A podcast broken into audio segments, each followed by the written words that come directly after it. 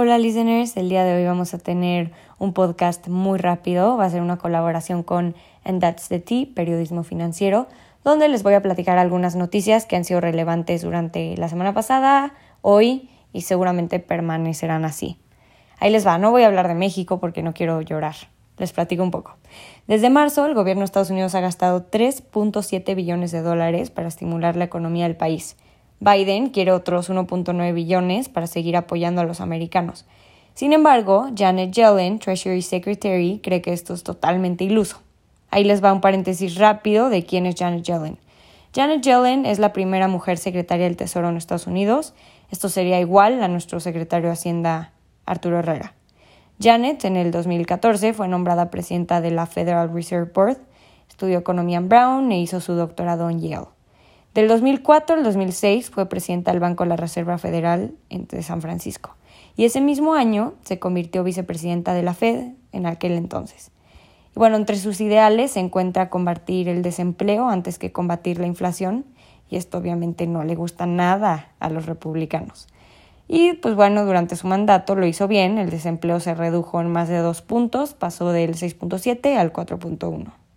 La llegada de Donald Trump a la Casa Blanca no le fue muy bien a Janet y la nominación de Jerome Powell como presidente de la Fed dieron fin en el 2018 al mandato de Yellen en la Reserva Federal.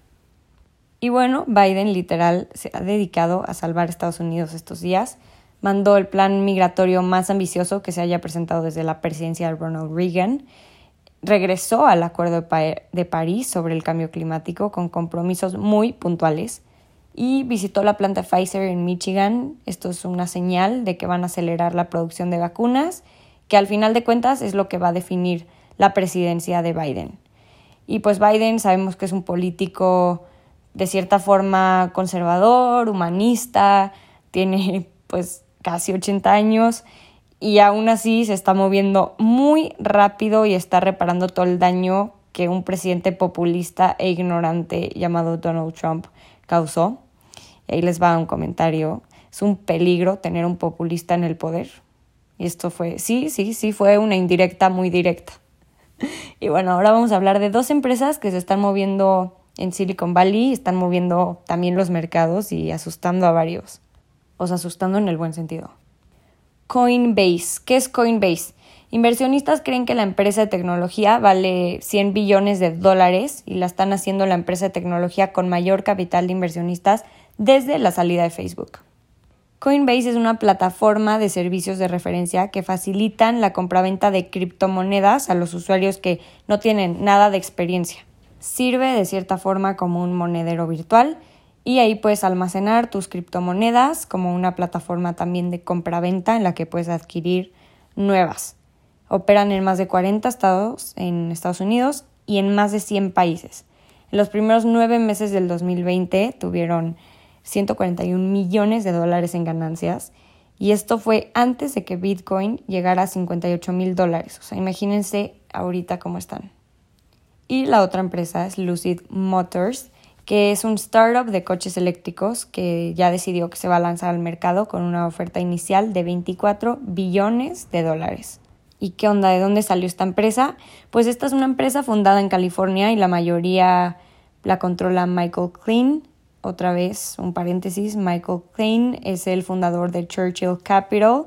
Eh, Churchill Capital fue una SPAC de Michael. SPAC en términos fáciles son empresas que se lanzan al mercado, por así decirlo, solo para recaudar capital de inversionistas. El término tal cual se llama Special Purpose Acquisition Companies. La empresa sí tiene experiencia en los vehículos eléctricos, no es como otros startups de, de este ámbito que se lanzan así nada más. Esta fue fundada en 2007 en Natieva y tiene aproximadamente 2.000 empleados. El efectivo recaudado, bueno, todo lo que llegue de los inversionistas los ayudará para la expansión de la planta que tienen en Arizona donde el vehículo Lucid Air, que va a estar en alrededor 169 mil dólares, está siendo producido.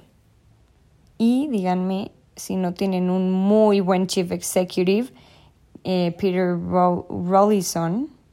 Él fue ex chief executive de Lotus y Tesla y también fue chief engineering en la producción de Tesla del Tesla Model S. Entonces creo que están muy preparados y está interesante. Ahorita voy a buscar más de la empresa, los invito a hacer lo mismo.